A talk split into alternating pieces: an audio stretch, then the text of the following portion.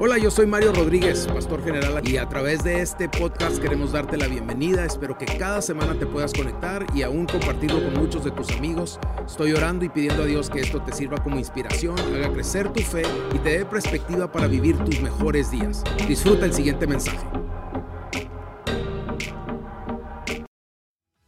Muy bien, buenas noches. ¿Cómo está la iglesia más bella de todo el mundo? Yo estoy feliz de estar con ustedes y poder compartir de la palabra de Dios. Hoy estamos iniciando una nueva serie los miércoles.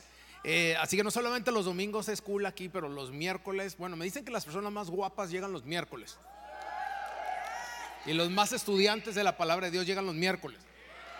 Vamos a ver, vamos a ver, a ver. Quería dejarles saber que por si acaso ah, ah, sería muy padre una muy buena cultura. Yo sé que tomamos, por ejemplo, yo les voy a ser muy sincero. Yo tomo notas normalmente en mi celular pero mi esposa me ha estado trayendo convicción en cuanto a algunas cositas eh, del celular. Y es que uno sí se distrae cuando uno tiene el celular ahí. O sea, uno está ahí y aunque uno no, no, está haciendo nada incorrecto, eh, pero sí, de repente me llega un mensaje de texto de alguno de mis empleados o de repente eh, veo que uno de mis clientes abrió uno de los presupuestos, entonces yo quiero ver si ya lo firmó. Entonces, pues obviamente todo eso. Pero ¿qué si le regalaras a Dios los siguientes 40 minutos, tanto los miércoles como los domingos. Entonces, pon tu celular a un lado. Ahorita ya no, porque están tomando algunos con celular, pero a partir del domingo. Entonces, sería muy padre. Mi esposa eh, se compró una, unas este, agenditas donde ella toma notas y, y, vieran qué padre es tomar notas. Yo, por ejemplo, tengo sesiones con mis mentores, eh, con uno de ellos semanalmente, y, y, pregúntale a mi esposa, cuando yo estoy sentado, o sea, yo parezco, estoy tomando notas porque aunque te clara y tecleo muy rápido, nunca alcanzaría de la manera de la velocidad que él habla. Entonces yo estoy así con Michael Pitts, estoy y, termino y mi esposa ve, y ese pergamino, porque es un ojonón así con un chorro de notas. Pero ahora que estoy viendo mis notas de lo que él me está enseñando, disfruto tanto tenerlas escritas y no en un algo digital, pero escritas, verlas. Uy, y me vuelvo a acordar y, yo me, o sea, Dios me vuela la cabeza con las cosas que me está revelando a través de este de este pastor y, feliz. Entonces lo que hicimos es que yo compré unas agenditas que pedimos, o sea, en internet, ¿no? Y van a estar en la librería, valen 5 dólares, es súper barato. Ahora, usted no tiene que comprar aquí. Usted vaya y cómprela donde quiera, en Office Max, en Office Depot, en Amazon o donde usted crea. Pero sería muy, me encantaría a mí como su pastor verlo a usted con una agendita tomando nota los miércoles y los domingos. Si le puedo pedir un favor, ese sería un gran favor. Verla a usted escribiendo ahí en una agendita porque va a aprender mucho más y al final de los, de los, eh, del año usted va a tener ahí un montón, por lo menos 100 mensajes que va a haber escuchado entre domingos y miércoles. Así que sería una muy, muy buena característica que pudiéramos realizar. Eh, pero bueno, yo estoy listo para compartir con ustedes y hoy estamos iniciando una nueva serie que se titula Bendecidos. y yo quiero que no solamente aprendan a ser bendecidos en lo económico, pero también, como dice la palabra, en todas las áreas de su vida, así como prospera su alma. Y, hoy va a prosperar su alma a recibir palabra. Pero quiero que aprendan a ser bendecidos en todas las áreas. Y hoy, o esta serie, es basada más en lo espiritual. Eh, no voy a hablar de dinero, no voy a hablar, voy a hablar de cómo ser bendecidos espiritualmente. Y, para ello, pues hay un, quizá el, no, no quizá, es el sermón más famoso de Jesucristo eh, que es el, el, Sermón del Monte. Y si ustedes van al libro de Mateo, capítulos 3, 4 y 5, ustedes van a encontrar ahí, cuando tengan tiempo leerlo, es uno de los mejores sermones o el mejor sermón, el, Sermón del Monte. Y, cuando él estaba ahí, eh, él empezó a revelar ciertas cosas y, y, sus discípulos estaban muy pendientes de lo que él tenía que decir porque siempre que salía palabra de él, salía sabiduría, salía vida, salía salud y, yo de ninguna manera y, ahora me estoy más con, mayor convicción todavía después de ver la película de, Jesus Revolution, eh, de, que durante el movimiento, y, yo conozco a cada uno de los pastores, eh, que se menciona en la película. Este, Greg Laurie es un, gran pastor que eh, vive acá en Riverside, California, que es de donde mi esposa precisamente vivía, y, y, él tiene una iglesia que se llama Harvest y él hace eh, estadios de, campañas evangelistas muy padres. Es un predicador muy bueno, se llama Greg Laurie. Y él fue el jovencito precisamente de esta película que conoció a Jesús porque lo invitaron a un youth group porque iba una güerita bonita. Yo decía, vamos a traer jovencitas bonitas, aunque sea, a ver si con jovencitas bonitas llenamos la iglesia.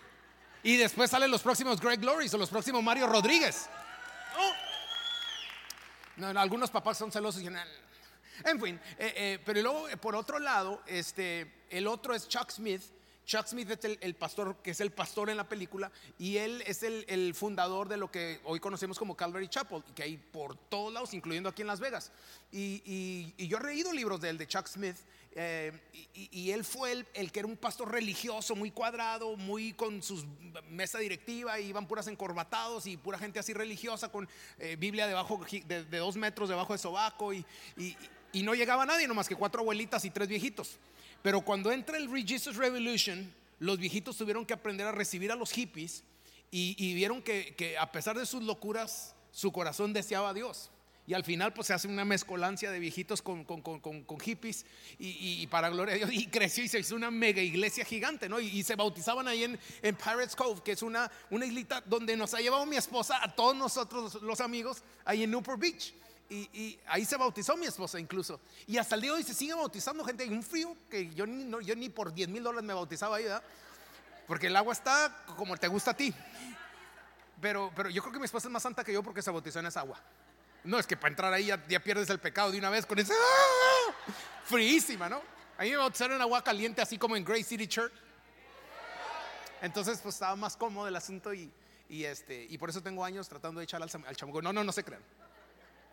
Son chistes, son bromas.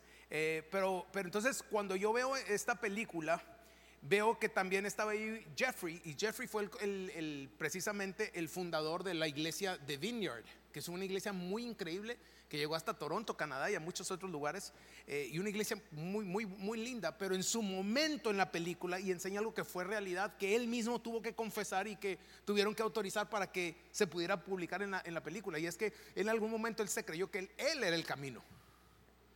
Y entonces se le subió a, entonces dice, ah, ah, me va a tocar a predicar, a ver, a ver, quítense, porque me va a tocar a mí predicar. Y ustedes me conocen, los que me conocen, y saben que eso es lo peor y lo menos que yo quiero hacer. Yo siempre estoy diciendo, yo soy una persona imperfecta, yo soy un pecador. Incluso les digo, no me sigan a mí, síganlo a Él. Él es el camino, Él es la verdad, Él es la vida, y nadie va al Padre, mucho menos por mí, van por Él. Alguien puede decir amén. Pero eso me trajo comisión y dije, no, no, no, no. Que cada uno de nosotros con nuestras vidas siempre apuntemos a Dios y no a nosotros. Que la gloria se la lleve Él. Y quiero que podamos llegar a ser tan bendecidos que en todas nuestras áreas seamos excelentes, podamos llegar a alcanzar precisamente esa estatura que Dios está buscando en cada mujer y en cada hombre que está aquí presente y los que me están viendo a través de YouTube. Muy bien, bendecidos. Primer tema. Vamos a ver entonces las bienaventuranzas. Que a lo mejor usted dice, ¿qué es eso? Tranquilo, yo le voy a explicar, yo le voy a leer la Biblia para que usted agarre la onda cómo está aquí el asunto. Pero el primer tema lo he titulado Benditos los pobres de espíritu. Y, vamos a estar estudiando por las siguientes nueve semanas nueve diferentes bienaventuranzas. Y sé que muchos podrán decir los que han estudiado la Biblia y dicen, no, nomás hay ocho. Tranquilo, que le voy a enseñar que hay una nueve. Hay nueve bienaventuranzas y queremos poderles enseñar para que ustedes sean bendecidos espiritualmente también. Benditos los de pobre corazón. Mateo 5, vamos a leer del verso 1 al 12 un ratito. Créanme, este es el contexto de todo lo que voy a estar compartiendo de parte de Dios. Mateo 5, 1. Dice, cierto día al ver que las multitudes se reunían, Jesús subió a la ladera de la montaña y se sentó, y estoy hablando del sermón del monte donde empieza toda esta historia. Sus discípulos se juntaron a su alrededor y él comenzó a enseñarles. Versículo 3. Dios bendice a los que son pobres en espíritu y se dan cuenta de la necesidad que tiene, tienen de Él, porque el reino del cielo les pertenece. Verso 4, Dios bendice a los que lloran porque serán consolados. Ahí estamos viendo ya el segundo. Cinco, Dios bendice a los que son humildes, porque heredarán toda la tierra. Verso 6, Dios bendice a los que tienen hambre y sed de justicia, porque serán saciados. Verso 7, Dios bendice a los compasivos, porque serán tratados con compasión. Dios bendice a los que tienen corazón puro, porque ellos verán a Dios. Dios bendice a los que procuran la paz, porque serán llamados hijos de Dios. Dios bendice a los que son perseguidos por hacer lo correcto, porque el reino del cielo les pertenece. Semana a semana vamos a ir estudiando cada uno de estos y cada uno de esos le va a agregar a usted una bendición sobrenatural para que usted sea bendecido espiritualmente. Alguien diga un fuerte amén. Quiero iniciar con esto que escribí. Cada uno de estas bienaventuranzas revela en dónde puede ser encontrada la verdadera felicidad. A lo mejor usted es ese tipo de persona que ha estado buscando y buscando, indagando, leyendo y visitando y haciendo y por acá y por allá y, y buscando felicidad. Y tengo que decirle que la felicidad no se encuentra en cualquier lado.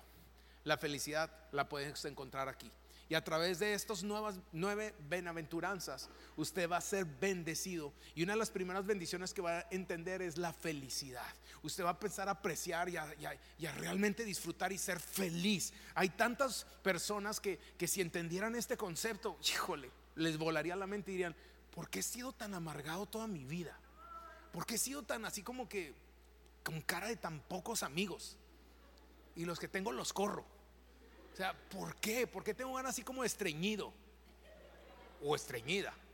¿Por qué? ¿Por qué? ¿Por qué no puedo ser feliz? ¿Por qué no puedo así, o sea, tener mi confianza plena en Dios y, y, entender que el cielo y la tierra pueden pasar, pero su palabra jamás va a pasar y que Él ha decretado y ha prometido sobre mi vida? Y aunque un ejército se levante contra mí, no voy a temer mal alguno porque Él va a estar conmigo, porque Él me ha escogido. Yo no soy lo que ustedes digan que soy. Yo soy lo que Él dice que yo soy. Y cuando tú empieces a creer de esta manera, vas a ser bendecido.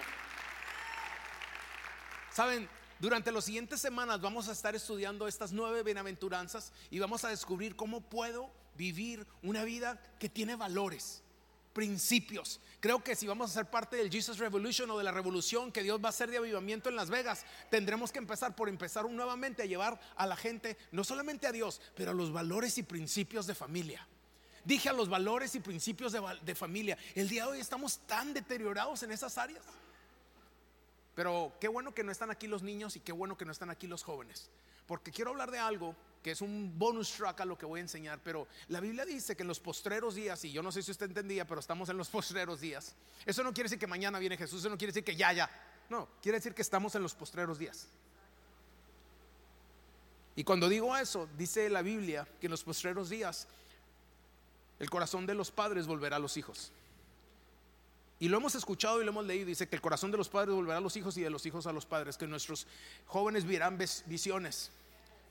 Que habrá profecía y que, veremos cosas suceder como este derramamiento del Espíritu Santo en medio de servicios que vamos a empezar a adorar. Y aunque habíamos planificado cantar tres o cuatro canciones, a lo mejor vamos a adorar hasta la medianoche adorando. No será algo forzado, eso sí se lo garantizo. Porque ya cosas de hombres no queremos hacer, ni manipulaciones. No quiero a nadie revolcándose en el suelo ni espuparando, porque entonces lo vamos a sacar para que le saquen al demonio. Pero cuando sea algo genuino, una adoración genuina, a mí no me importa si llegan las 2 de la mañana, pero que sea algo genuino y no forzado, no empujado. Estoy cansado de ver pastores aún aquí locales con sus celulares y dicen, miren, estamos en avivamiento, estamos en avivamiento. No, no, no, no, eso es forzar un avivamiento. No tienes que grabar nada, no tienes que decir nada. Cuando sea avivamiento ni lo vamos a tener que decir porque vamos a estar tan borrachos de la presencia de Dios que ni vamos a saber si estamos en avivamiento o nos fuimos a la gloria con Él. ¿Me entiende lo que estoy explicando?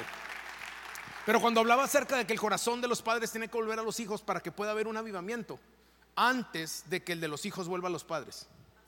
Voy a volver a decirlo otra vez. Primero va a tener que tu corazón volverse a tus hijos antes que el de tus hijos se vuelva a ti.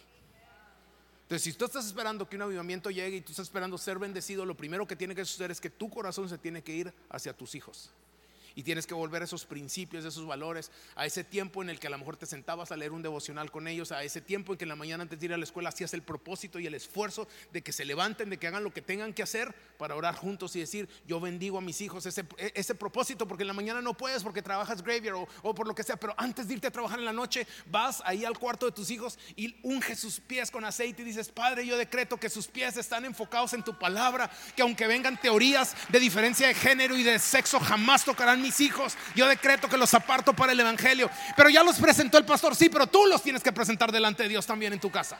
Y no solamente una vez, todos los días. El corazón de los padres tiene que volver a los hijos antes que el de los hijos vuelva a los padres. El día de hoy, si usted tiene paz, si usted está contento, entonces déjeme decirle algo. ¿Sabe?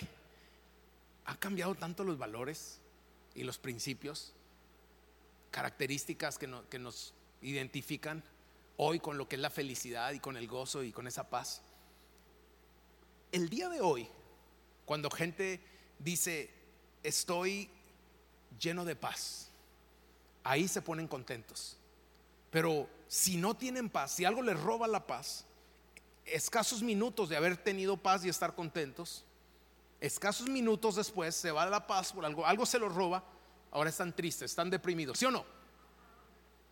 ¿Sabe que la verdadera, el verdadero gozo y la verdadera felicidad nadie te lo puede quitar? Ni una mala noticia, ni una llamada, ni, ningún mal diagnóstico, ningún análisis incorrecto, nada. Porque entonces si te la quitan, no, realmente nunca fuiste feliz. Era algo que tú pretendías que pensabas que era paz. Pero la verdadera paz dice que la paz sobrepasa todo entendimiento. Entonces no has entendido lo que has leído. Si paz sobrepasa todo entendimiento, y cuando estoy hablando de la paz, la paz de Dios, sobrepasa todo entendimiento. A mí me puede llegar el peor email ahorita de un abogado, a mí me puede llegar ahorita la peor orden de, de arresto, me puede llegar ahorita a mí la peor noticia, me puede llegar a mí eh, el diagnóstico, me pueden diagnosticar con la enfermedad con el nombre más grande que existe en la tierra, que todavía cuando yo tengo su paz, su paz sobrepasa todo entendimiento. El día de hoy es un poco difícil porque nuestros principios son contra cultura y no con cultura, no con la cultura de esta tierra. Pero nos hemos acomodado y nos hemos aclimatizado a la cultura de esta tierra que en realidad perdemos la paz con cualquier cosa, perdemos el gozo con cualquier cosa, perdemos las ganas de venir a la iglesia con cualquier cosa, perdemos las ganas de, ofrendar y diezmar con cualquier cosa, perdemos las ganas de, intentarlo de nuevo por cualquier cosa. Si tengo paz, estoy feliz. Si no tengo paz, estoy triste, deprimido. Para los que conocemos a Dios, aquí podemos encontrar una fuente de nuestro gozo y de nuestra paz. Y esa satisfacción de vida sin importar las circunstancias. Ojo, esto se dice más fácil de lo que se vive, pero tiene que llegar a un momento en tu vida, esa madurez espiritual en, la que realmente tú puedas experimentar una paz y un gozo, no importando cuáles sean las circunstancias a tu alrededor. Y ese es mi, deseo, poderte enseñar herramientas para que no importando que esté lo que pasando a tu alrededor y tus circunstancias, tú todavía tengas la frente muy en alto el pecho muy inflado, no de orgullo, sino de conocimiento de que Dios está conmigo. Dios está conmigo, Dios está con nosotros, nos va a ir bien, todo va a estar bien. ¿Alguien puede decir amén? Saben, cada una de estas bienaventuranzas también nos enseña el potencial de lo que puedes experimentar. ¿Me escucharon? Usted va a poder a través de estas bienaventuranzas aprender sobre el potencial de lo que usted puede y debe experimentar. Vamos por la primera entonces. Mateo 5.3 dice, Dios bendice a los que son pobres en espíritu y se dan cuenta de la necesidad que tiene de Él, porque el reino del cielo les pertenece. Creo con todo mi corazón que es imposible obtener las ocho bendiciones, las nueve bendiciones, si no logramos vivir esta primera. Si usted quiere experimentar estas nueve bienaventuranzas, si usted no experimenta la primera, las demás no las podrá experimentar. Creo que esta es la más importante. Creo que esta es la que es el fundamento que construye la torre gigante que vamos a aprender en las siguientes semanas. Cuando logras delante de Dios declararte legítimamente pobre de espíritu, entonces se establece un fundamento increíblemente genuino. Porque tiene dos significados en el lenguaje original la palabra pobre. Y posiblemente no es lo que tú te estás imaginando. Pero originalmente la palabra pobre, cuando habla acerca de bienaventurados los pobres de espíritu, se refiere este significado a lo siguiente. Número uno, dos significados. Del lenguaje original, pobre. Número uno quiere decir que no tiene suficiente. Yo sé que a lo mejor esa es la que usted pensó. Pobre es el que no tiene suficiente, que no tiene dinero, que no tiene comida, no tiene ropa, no tiene casa, no tiene, no tiene etcétera. Usted le puede poner lo que quiera. Ese es un pobre, el que no tiene suficiente. Pero el verdadero significado de lo que el lenguaje original en el mensaje del monte, sermón del monte, con las bienaventuranzas, esta primera significa la palabra pobre cuando no tiene nada de nada. Porque a lo mejor usted piensa que el no tener nada y ser pobre es cuando no tengo algo material. Pero en realidad esta palabra pobre se refiere cuando no tienes nada de nada. No tienes esperanza, no tienes gozo, no tienes casa, no tienes salud, no tienes agua, no tienes nada, o sea, nada. No tengo iglesia, no tengo esposa, no tengo familia, no tengo hijos, no tengo amigos, no tengo carro, no tengo ropa, no tengo nada, ni siquiera descanso. O sea, no tengo nada. Cuando habla de pobre, se refiere a no tener nada de nada. Mediten en eso un momento, porque mi traducción, si yo si hubiera escrito esto y no soy nadie, ¿verdad? Pero si yo hubiera traducido esto, yo le hubiera puesto, bendecida es la persona que entiende que es tan pobre que lo único que tiene y necesita es a Dios. Eso se refiere a la bienaventuranza de los de pobres en espíritu. Cuando llegas tú a realizar que no importando que todos se vayan, no importando que todo se vaya, todavía lo más importante es que yo tenga a Dios sobre todas las cosas. Sobre todas las cosas, Dios, Dios en mi vida, Dios de mi lado, Dios conmigo, Dios escogiéndome a mí. ¿Y cuántos saben que Dios los ha escogido a ustedes? O sea, si dio la vida de su único hijo para que muriera por tus pecados, créeme que eres muy importante para Dios. Dios te ama, Dios está contigo en todo momento. ¿Han realizado ustedes que, que usted y yo somos realmente bienaventurados? O sea, que tú y yo, ustedes han entendido esto, que usted y yo somos muy bendecidos. Y a lo mejor ustedes a lo mejor dirán, no, pues usted más, pastor. No, no porque a lo mejor tenga un poco más de dinero que usted pueda ser más bendecido. Necesito que usted entienda realmente la palabra bendecido. Bendecido es aquel que se puede ir a acostar a dormir en paz. Bendecido es aquel que el día de hoy no está en un hospital, está sentado en Grace City Church. Bendecido es aquel que pudo adorar el día de hoy y levantar sus manos y que no tiene grilletes o, esposas o que podía levantar las manos y decir yo te amo a ti Señor. Bendecido tiene que ver con muchas otras cosas más y, y, creo que esta serie nos va a ayudar a entender mucho más eso. Pero te voy a decir una cosa, si usted tiene ropa el día de hoy, escúcheme, si usted tiene ropa el día de hoy, usted está mucho, mucho, mucho, mucho, mucho, mucho mejor que el 72% de la población del mundo. Porque hay un 72% que no tiene ni una prenda de ropa. Sí, yo sé que usted está acostumbrado a ver Las Vegas y Estados Unidos y, Latinoamérica y, lo que es el continente norteamericano y, Norteamérica y Centroamérica y Suramérica, pero usted no conoce algunos países donde de casualidad el 72% de la población mundial vive y no tienen ni una, un par de pantalones no tienen. Si usted tiene ropa hoy, usted es muy bendecido. Ay, pero es que yo realmente no tengo un PlayStation 5. Salud. Un PlayStation 5. No, es que yo quisiera el iPhone 14. iPhone 14. Hay gente que no tiene ropa y usted tiene ropa. Yo no quiero decir que usted no pueda tener un PlayStation 5 para un PlayStation 5 para sus hijos. Yo no estoy diciendo que usted no puede tener el último celular, sea Android, sea iPhone, no sé, algunos todavía no conocen al Señor y tienen Android, pero está bien. Estoy jugando, obviamente. En gusto se rompen géneros. Pero yo no estoy hablando realmente de, cosas materiales, pero eh, se fija cómo a veces nos portamos nosotros y cómo, cómo pensamos. No es que, ay no, si usted tiene ropa, usted va por encima del 72% de toda la población mundial. si usted tiene carro, escúcheme por favor, si usted tiene carro,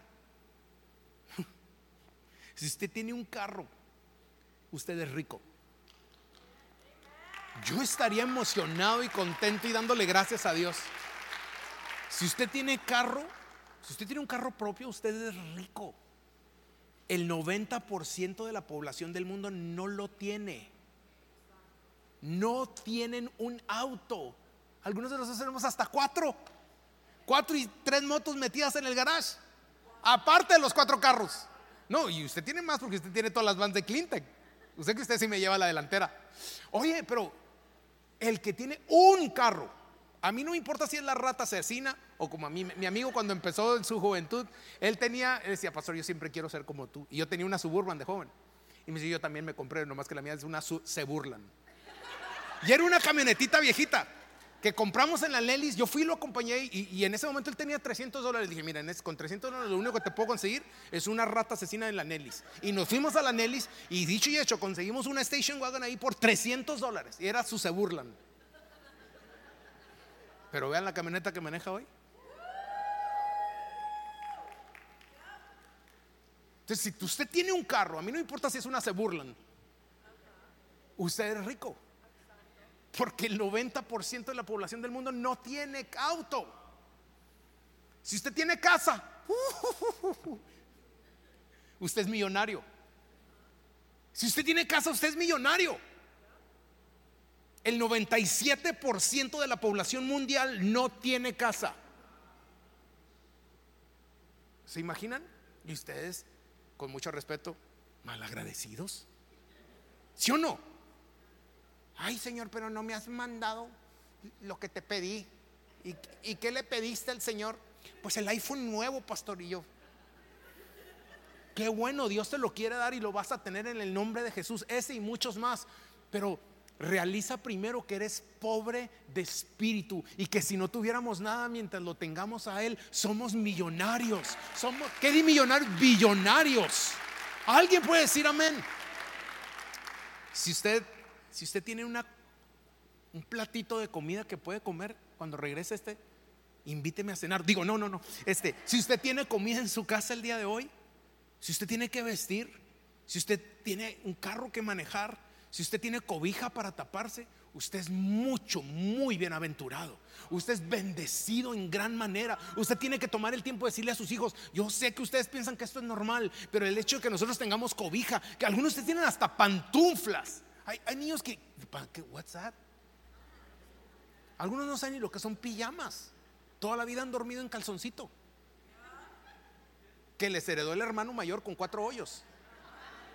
Usted está con pijamas y que, no, no, tengo cobijas de invierno y cobijas de verano. ¡Hala! Malagradecido, voltea al cielo y dígale, gracias Señor, has sido demasiado bueno, no he pasado hambre, has estado conmigo en las buenas y en las malas. Quiero declararme pobre porque te tengo a ti. El 99.8 de la población mundial intercambiaría su vida por la suya en su peor día. Uy, esto me. Cuando yo escuché eso, no pude aguantar las lágrimas porque el 98.7% de la población desearía cambiar su vida con la mía en mi peor día. En ese momento que yo estaba bien deprimido, que me habían dado las peores noticias, que a lo mejor me faltaba dinero, que a lo mejor me faltó salud, que a lo mejor me faltaba paz. Hay gente que desearía cambiar ese día conmigo por tener la vida que yo tengo. ¿Cómo no agradecerle a Dios? ¿Cómo no? Son las bienaventuranzas y este es el sermón del monte cuando gente aprende a decir bienaventurados los que tienen a Cristo, porque tenemos todo en la vida. No me hace falta nada, sé que tiene mucho más que hacer y créanme, va a hacer muchos milagros y va a agregar muchas más cosas y me va a bendecir mucho más a mí y a ti. Pero aún así, si no hiciera un milagro más, si no me bendijera con una cosa más, si no trajera o creciera esta iglesia ni una persona más, que sé que lo va a hacer, pero si aún así no lo hiciera bienaventurado soy porque lo tengo a Él. Y si lo tengo a Él, no me hace falta nada. ¿Alguien puede decir amén a eso? Quizá alguno me pregunte entonces el día de hoy, ¿qué significa esto, pastor? Entonces, nunca, escúchame, nunca dependeremos de algo que no pensamos que necesitamos. Nunca Nunca vas a depender tanto de Dios hasta que sepas que es lo único que necesitas. Pero mi oración y mi deseo al preparar esta serie es que tu vida se enamore de Dios. Y si te enamoras de Dios, sabrás que lo tienes todo. Busca primeramente a Dios y su justicia, dice. Y todo lo demás vendrá por añadidura. Yo me siento horas a preparar mensajes, me siento por horas y semanas a preparar eh, seminarios de, de, cómo llegar a ser empresarios de éxito. Tomo mis errores, tomo mis virtudes, las uno, las amarro, las quito, le pongo, le pregunto a mi esposa, leo libros, estoy acá, escucho a John Maxwell, uno de los mejores gurús de, liderazgo cristiano, y escucho y leo y vuelvo a leer y traigo, y y le pregunto al tico y vengo y hablo otra vez y le pregunto a mis hijas y vengo y leo y vuelvo para al final entender que si no dependo de Él, soy pobre. Pero ahora sí que pobre en todas las demás áreas. Cuando bienaventurados los de pobres en espíritu. Y que podemos reconocer realmente que yo dependo y lo único que necesito es a Dios. Por eso escribí, nunca dependeremos de algo que nunca pensamos que necesitamos. Pero cuando tú te levantas en la mañana y tú le dices, Señor, tú eres el aliento de mi vida. Tú eres la fuerza que me trae alegría. Señor, tú eres la paz, esa paz que sobrepasa todo entendimiento. Padre, aunque veo el día cada día peor y aunque veo que la gente y la sociedad cada día son peores. Señor, cuando veo que los valores, la honra se ha ido, la cultura, la cultura de tu ciudad, de tu pueblo natal, se ha ido. Y es que nunca dependeremos de algo que no pensamos que necesitamos. Apocalipsis 3, 15 y 17 dice, conozco tus obras, sé que no eres ni frío ni caliente, ojalá fueras lo uno o el otro. Por tanto, como no eres ni frío ni caliente, ni sino tibio, entonces por vomitarte de mi boca, verso 17, dices, soy rico, me he enriquecido y no me hace falta nada. Pero no te das cuenta de cuán infeliz y miserable, pobre, ciego y desnudo eres tú. son palabras muy fuertes, yo lo sé. No son para ninguno de ustedes, son para mí nada más. Yo quiero aprender de eso. Le pido a Dios que me permita nunca vanagloriarme, nunca creerme el camino, nunca ser ni siquiera la puerta. Puedo ser el tapete donde se limpie la gente los zapatos, pero nunca quiero quitarle a Él ni un centímetro, ni un milímetro de su gloria. Y nunca quiero olvidarme que dependo totalmente de Él. Que si a Él se le ocurre mañana cerrarle a la llave del oxígeno en mi vida, hoy sería la última noche de mi existencia. Sin Jesús, yo pagaría por mis pecados. Cuando tú realizas eso, sin Jesús, tú pagarías por tus pecados. Necesitas a Jesús. Necesitas a Jesús. ¿Habrá alguien que necesita a Jesús? O que quiere pagar por sus pecados entonces. No, yo, yo, yo, prefiero que Él los pague y los ha pagado por mí. Pero tuve que entender, yo necesito a Jesús porque necesito que alguien pague por mis pecados y Él está dispuesto. Lo hizo en la cruz del Calvario por mí. Él tomó los azotes, aún cuando fue traspasado su costado, esa corona de espinas en su cabeza. Yo la debería haberte llevado. Pero el hecho de que la llevó por mí, vivo el resto de mi vida agradecido. Y, por eso es que cuando, cuando hay cosas que yo pudiera agregar de alguna manera valor a uno de estos servicios, ¿cómo no lo haría? ¿Con qué cara yo me levantaría y decir, ya es mucha iglesia? ¿Ya se te olvidó quién pagó tus pecados? ¿Quién te libró de la muerte y del infierno que merecíamos tú y yo? Sin Jesús yo pagaría por mis pecados. Romanos 3:23 dice, pues todos han pecado, así que no hay ninguno santo entre ustedes. Ninguno aquí, ni en ningún otro lugar. Solo Dios. Pues todos han pecado y están privados de la gloria de Dios. Romanos 6:23 dice, porque la paga del pecado es muerte, mientras que la dádiva o el regalo de Dios es vida eterna en Cristo Jesús nuestro Señor. Jesús tomó mi lugar y el tuyo y pagó el precio borró mi cuenta y tu cuenta pendiente. ¿Cómo no vivir agradecidos y, dependientes de Él en todo lugar? Bienaventurados los de pobres, los pobres en espíritu. Por Jesús, yo tengo el regalo gratuito de la salvación, el perdón y la vida eterna. Te lo voy a hacer personal para ti. ¿Sabes? Por Jesús, tú tienes el regalo gratuito de la salvación, el perdón y la vida eterna. Habrá alguien que le pueda decir gracias, Señor. Efesios 2, versículo 1 al 5 dice, en otro tiempo ustedes andaban muertos con sus transgresiones y pecados. Y si es cierto, a lo mejor usted siempre fue muy santo, pero yo no lo fui toda la vida. Y dice aquí, en algún tiempo ustedes estaban muertos en sus transgresiones y pecados, dándole la vida loca, en los cuales andaban conforme a los poderes de este mundo. Sí, ¿no han visto cuánta gente está muriendo por sobredosis de droga en este momento? El departamento de policía no se para. Hoy día son más las llamadas que ellos tienen que atender como si fueran paramédicos en lugar de ser policías. Porque tanta gente se está haciendo sobre, se está sobredrogando.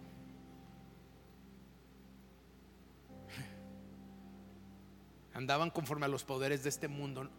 ¿Ha escuchado lo que las agendas que aún nuestros gobernantes están presentando en cuanto a la degeneración, en cuanto a la parte sexual.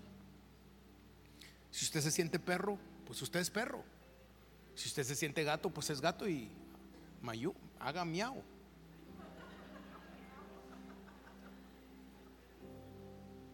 Si usted es pájaro y quiere tirar plumas, tire plumas.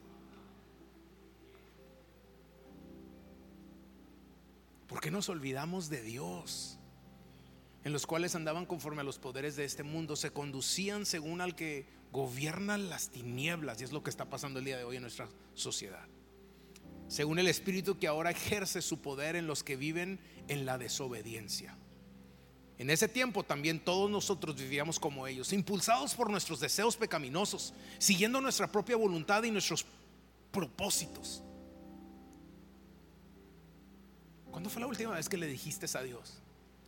Y por favor, no lo tomes en, vano ni ligero lo que voy a decir, pero medita en este momento. Es más, cierra tus ojos un momento, por favor. Yo le he pedido al Espíritu Santo que te hable el día de hoy. ¿Cuándo fue la última vez que le consultaste al Espíritu Santo por tal decisión que ibas a realizar, por tal cosa que ibas a hacer. Y no esperaste antes a que Él te contestara y te dijera, no es por ahí. Así no es. O sí, hijo, esa es la manera. Adelante, tienes mi bendición completa. Porque de no haberlo hecho, estamos viviendo de acuerdo a nuestros deseos pecaminosos, a nuestro orgullo personal, a las metas y anhelos que queremos lograr nosotros, cuando se nos olvidó que todo se lo debemos única y exclusivamente a Él. ¿Hasta cuándo generación? Preguntó. ¿Hasta cuándo? ¿Hasta cuándo es que voltearán sus ojos a mí y realmente entenderán que dependen de mí? Jesús hablando. Versículo 4, pero Dios que es rico en misericordia, y ahí es donde me desbarata Él, porque a pesar de que yo soy un necio, un pecador, un imperfecto, pero Dios, que es rico en misericordia, por su gran amor por nosotros, nos dio vida con Cristo, aun cuando estábamos muertos en pecado. Por gracia, ustedes han sido salvos. ¿Alguien puede decir amén? ¿Alguien le puede dar gracias? Por gracia usted ha sido salvo.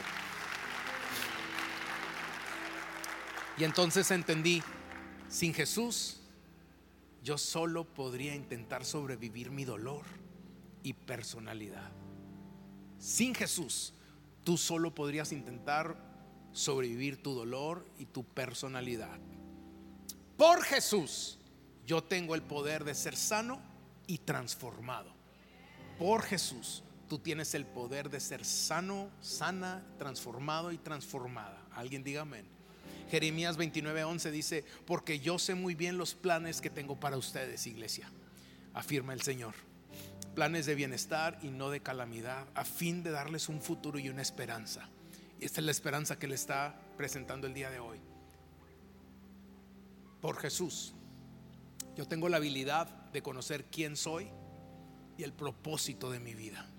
Ahora entiendo, ahora entiendo que yo quiero ser parte de esa revolución de Jesús, que yo quiero ser de ese factor de cambio en mi, en mi sociedad que yo quiero ser esa influencia de vida y paz sobre los terrenos y lugares oscuros. Juan 15, 8 y con eso termino. Mi Padre es glorificado cuando ustedes dan mucho fruto y muestran así que son mis discípulos.